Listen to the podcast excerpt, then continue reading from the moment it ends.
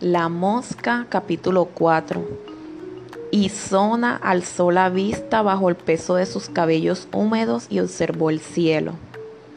Excepcionalmente había nubes, grandes castillos hinchables que avanzaban isla adentro, grises, lechosos del color del cobre. Las nubes se arrimaban a la tierra se comprimían, exprimían segundo tras segundo un calor cercano y atormentador. Hasta las mariposas abandonaban el claro donde esa cosa obscena sonreía sardónicamente y goteaba. Isona agachó la cabeza con los ojos cuidadosamente cerrados y se los protegió con las manos. Bajo los árboles no había sombras, todo estaba sumergido en una quietud opalina, de manera que las cosas reales parecían ilusorias y carentes de definición. El montón de tripas era una mancha negra de moscas que zumbaban como una sierra. Al cabo de un rato aquellas moscas descubrieron a Isona hartas ya buscaron sus riachuelos de sudor y bebieron. Le cosquilleaban los agujeros de la nariz y jugaban a saltar y pararse por sus muslos. Eran negras de un verde iridiscente e innumerables. Enfrente de Isona, Mara, aquel que llamaban el Señor de las Moscas, colgaba de su estaca y sonreía sardónicamente. Finalmente cedió y volvió a mirar, vio los dientes blancos y los ojos oscuros, la sangre, y su mirada se sentía fascinada por aquel conocimiento antiguo e insuslayable. En la sien derecha de Isona una vena comenzó a pulsar el cerebro y otra vez el zumbido de la mosca que la devolvió al mundo de los vivos y despertó de aquella pesadilla que se repetía noche tras noche. Le saltó a la cara, de la cara a las manos y del cuello a la cara. Saltó a las manos, de las manos a la cara. Le saltó al cuello, del cuello a las manos, de la cara al cuello. Y una y otra vez a la cara la mosca pesada la mosca importuna que volaba por todas partes, la mosca, la mosca intolerable. Por todas partes, en las paredes, en las maderas, los muebles, las puertas, el techo, la mosca, la mosca intolerable.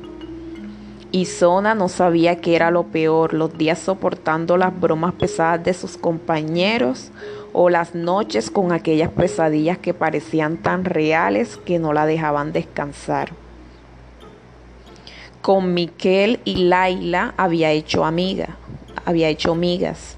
A menudo tras salir de clase iban andando a casa, incluso la acompañaban al conservatorio. Una tarde charlaban distraídos cuando de golpe y porrazo y zona sintió como alguien le jalaba el estuche del violín. Volteó a ver furiosa, no dejaría que nadie le tocara su violín. Enseguida reconoció a sus agresores. Eran tres muchachos de su clase, quizá los mismos de la agresión anterior, pero ahora con la cara descubierta y sin moto. Tú eres la payasa. Déjenla tranquila, la protegió Miquel. ¿Y quién la defenderá? El cerdito de la clase. Hoy, hoy, hicieron todos a la vez burlándose de él. Si quieren pasar por aquí tienen que pagar el peaje en euro por barba, está barato. No pienso darte nada, dijo enfadada Isona. Así que te gusta la pelea, ya nos lo han explicado los compañeros de tu antiguo instituto.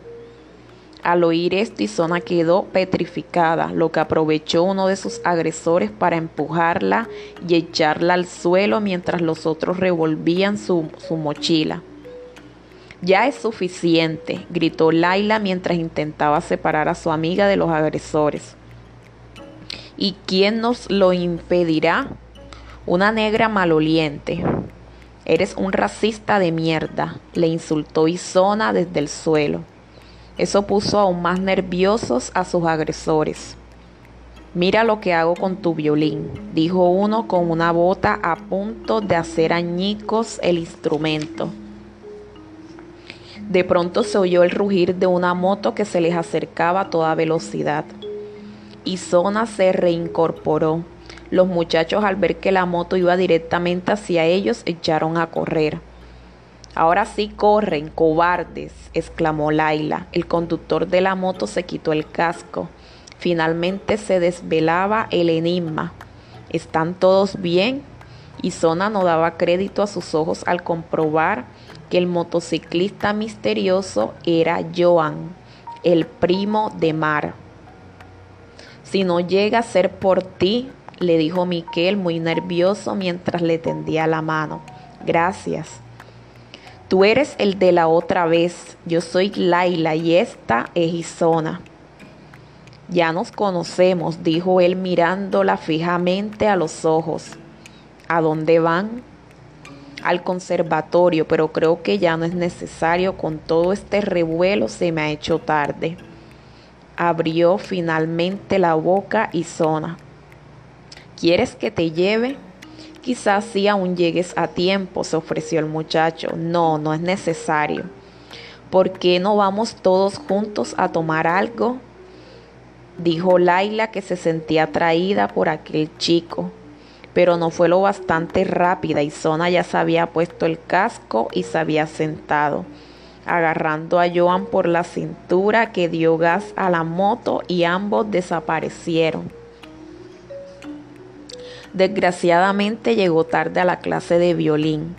Lo que más le dolía es que tendría que inventar una historia para explicarla a sus padres. No querían que supieran que había unos muchachos que la molestaban. Lo siento, Isona, pensaba que lo conseguiríamos, le dijo Joan. Gracias de todos modos. Podríamos ir a tomar algo y así charlamos un poco. Bueno, la cafetería del conservatorio no está nada mal. Joan aceptó de buen grado aunque su intención era hablar y aquel lugar parecía una olla de grillos.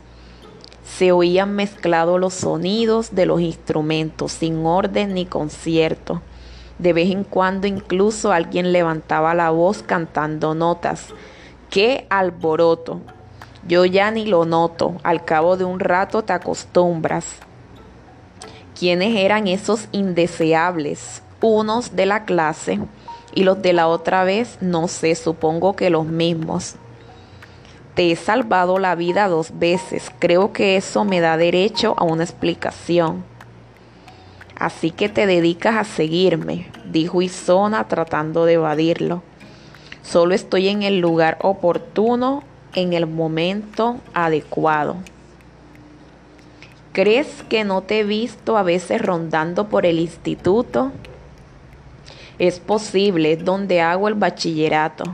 ¿De verdad? ¿Y por qué nunca me has dicho nada? No ha surgido la oportunidad. Y Zona, necesito saber qué pasó con mi primo. Joan fue directamente al grano. Ya sabes, se quitó la vida, dijo con la voz entrecortada, le dolía mucho pensar. ¿Y por qué? No sé, la policía ya está investigando el caso pero tú eras su amiga, tú lo vistes en primera persona. Yo no sé nada, pues cuéntame cómo conociste a Mar, eso sí me lo puedes contar. Desde el momento en que Isona vio a Joan supo lo que él quería, respuestas, unas respuestas que ella no tenía. Él quería que recordara y aquellos recuerdos le provocaban angustia y ansiedad, le aceleraban el corazón y la mente. Intentaba difuminarlos, pero cada vez que echaba la vista atrás era como caer en un agujero negro en el que iba hundiéndose poco a poco. Sin embargo, accedió a su petición y empezó un relato, que era como una biografía. Toda la culpa la tiene esta maldita ciudad. Recuerdo perfectamente mi primer día de instituto. No pude cerrar los ojos en toda la noche. Nerviosa, tenía la impresión de que me perdería. Era nueva en la ciudad, una de las muchas víctimas de la deslocalización de la empresa donde trabajaban mis padres. De la noche a la mañana alguien decidió trasladarla e irremediablemente con ella todos sus trabajadores y trabajadoras con sus familias incluidas.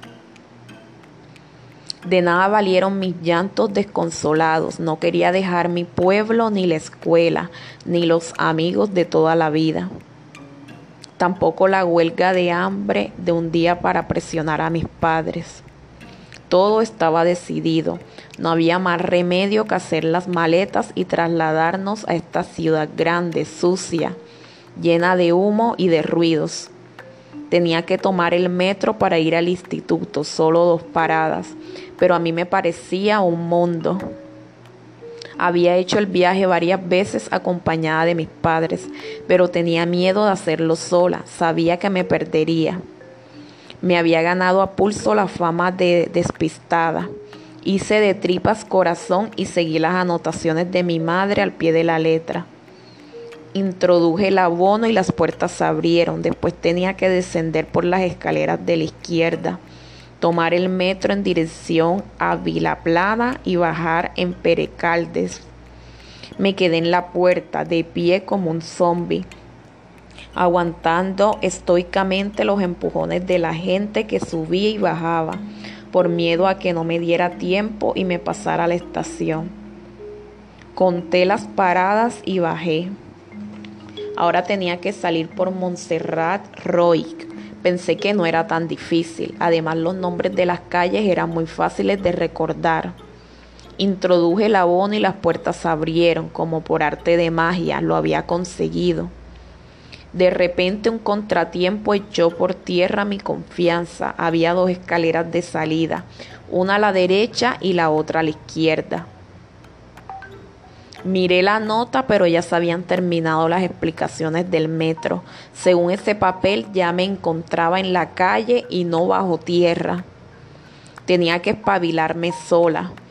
Tantas veces que había ensayado el recorrido con mis padres y no lograba recordar cuál de las dos escaleras tenía que subir.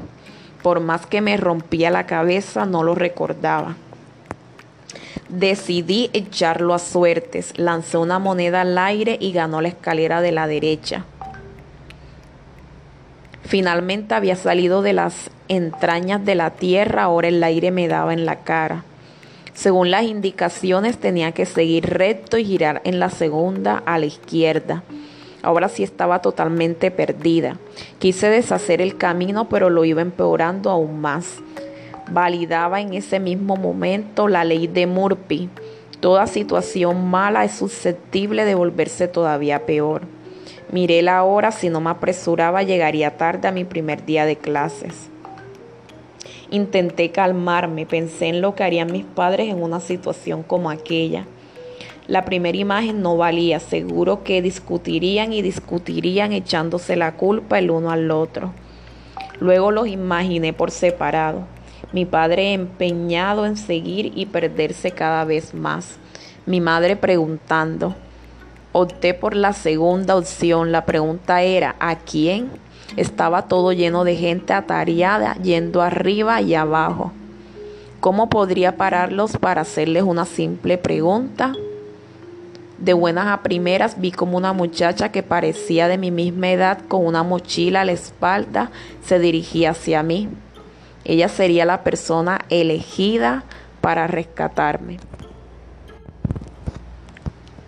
Disculpa, ¿sabes dónde está el Instituto Ovidi Montlor?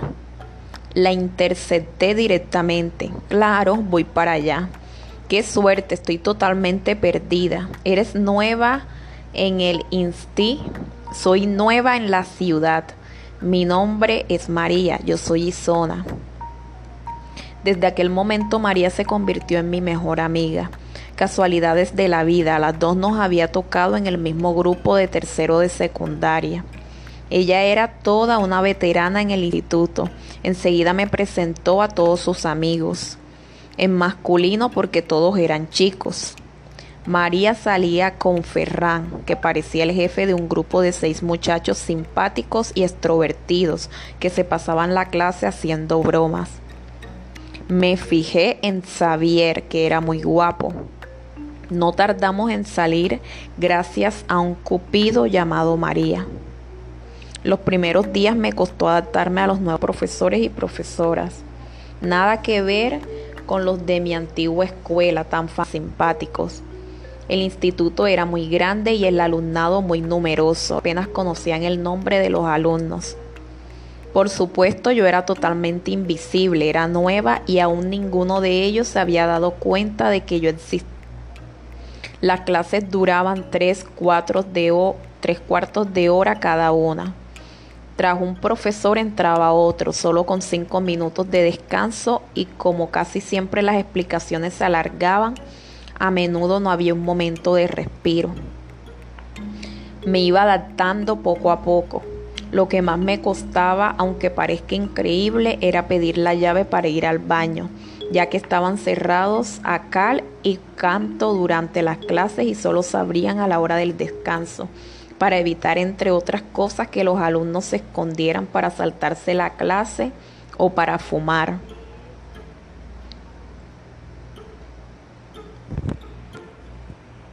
Así que como me daba vergüenza pedir la llave, me aguantaba todo lo que podía. Y llegado el caso, era mi amiga María la que me hacía el favor de solicitarla. Hacía solo unos días que habían comenzado las clases, hacía mucho calor en el aula. La persiana, así llamábamos a la profesora de historia, por cómo se enrollaba estaba dando una de sus larguísimas explicaciones y de buenas a primeras se sintió un fuerte hedor. Todos comenzaron a bromear. ¿Quién se tiró un pedo? preguntó uno en voz alta. ¿Qué tufo? ¿Quién se ha cagado? La profesora intentaba poner calma. De repente un muchacho que se sentaba en la tercera fila se levantó y salió disparado por la puerta. Todos reíamos a carcajadas, había hecho sus necesidades encima. Parecía que al pobre le había sentado mal algo. No pidió a tiempo la maldita llave y le pasó lo peor que le puede pasar a una persona en una clase. En un caso así las burlas podían durar incluso un curso. Normalmente cuando alguien hacía el ridículo era objeto de todas las bromas hasta que alguien hacía alguna más gorda, pero esta sería muy difícil de superar. Enseguida el grupo le sacó mote, el cagón. Se le ocurrió a Ferran. En ese mismo instante aquel alumno quedó bautizado para siempre. Ahora ya no tenía nombre, solo ese mote. Cualquier cosa que hiciera era objeto de burla. Nadie quería sentarse a su lado. Los de mi grupo eran los que más se ensañaban con él, siempre haciendo bromas ingeniosas a costas del pobre muchacho. A mí me daba algo de pena, ya que pensaba que con la manía de la llave también me hubiera podido pasar a mí. Ni pensarlo. A ti no te pueden pasar estas cosas, la interrumpió Joan. Tú no cagas ni meas, ni te tiras pedos, ni siquiera sudas. Las princesas solo transpiran aroma de rosas. ¿Qué cosas dices? ¿Quieres que continúe o no? Sí, claro, perdone usted la interrupción. Estaba encantada con la ciudad, quizá porque tenía un guía para mí sola llamado Xavier que me la mostró entera. Solo tenía un inconveniente, el conservatorio. Tocaba el violín desde que era muy pequeña, tenía una profesora particular que era un encanto y que me despertó el gusto por la música. Para mí tocar el violín era un juego, un divertimento, pero mis padres quisieron que perfeccionara los estudios y que además aprovechara este don que tenía para sacarme una titulación. Así que a pesar de mis protestas, ya que siempre había odiado las clases extraescolares, mis padres me apuntaron en el conservatorio, que también estaba a dos paradas de metro, pero en sentido contrario al instituto. Odiaba ese medio de transporte, de hecho no lo utilizaba casi nunca. Ahora había aprendido a ir andando, no estaba tan lejos. Hice de tripas corazón y armada con un papel con todas las indicaciones escritas por mi madre. Después de que las dos ensayamos el camino un montón de veces, me adentré en el corazón de la ciudad. Vencería el miedo del gran gusano subterráneo y lograría llegar a mi destino sana y salva. Y así fue. Llegué hasta la puerta del conservatorio sin ningún tropiezo. Me sentí orgullosa de mí misma. Coger el metro no era tan difícil, ya era toda una experta. Las clases en el conservatorio eran muy diferentes de las particulares. Dedicaban mucho tiempo al solfeo y poco al instrumento. No me gustaban mucho, pero había hecho un trato con mis padres. Lo intentaría un curso. Después si se suspendía o no me gustaba, no me volvería a matricular el curso siguiente. Quizás era una trampa de los adultos. Ellos siempre hacen contratos con mucha letra pequeña y cambian las condiciones del trato sobre la marcha, porque al fin y al cabo son ellos los que tienen siempre la sartén por el, mar, por el mango. De todas formas decidí darles un voto de confianza.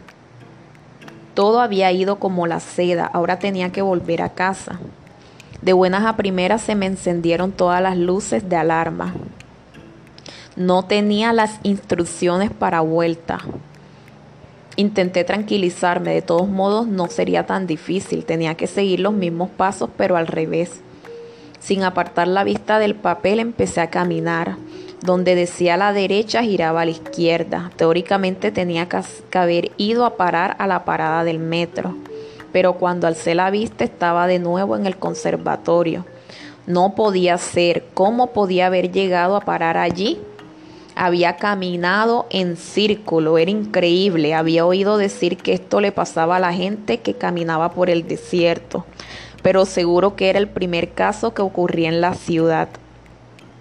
Estaba totalmente desolada, aunque no podía decir que perdida. Pensé lo que harían mis padres en mi caso.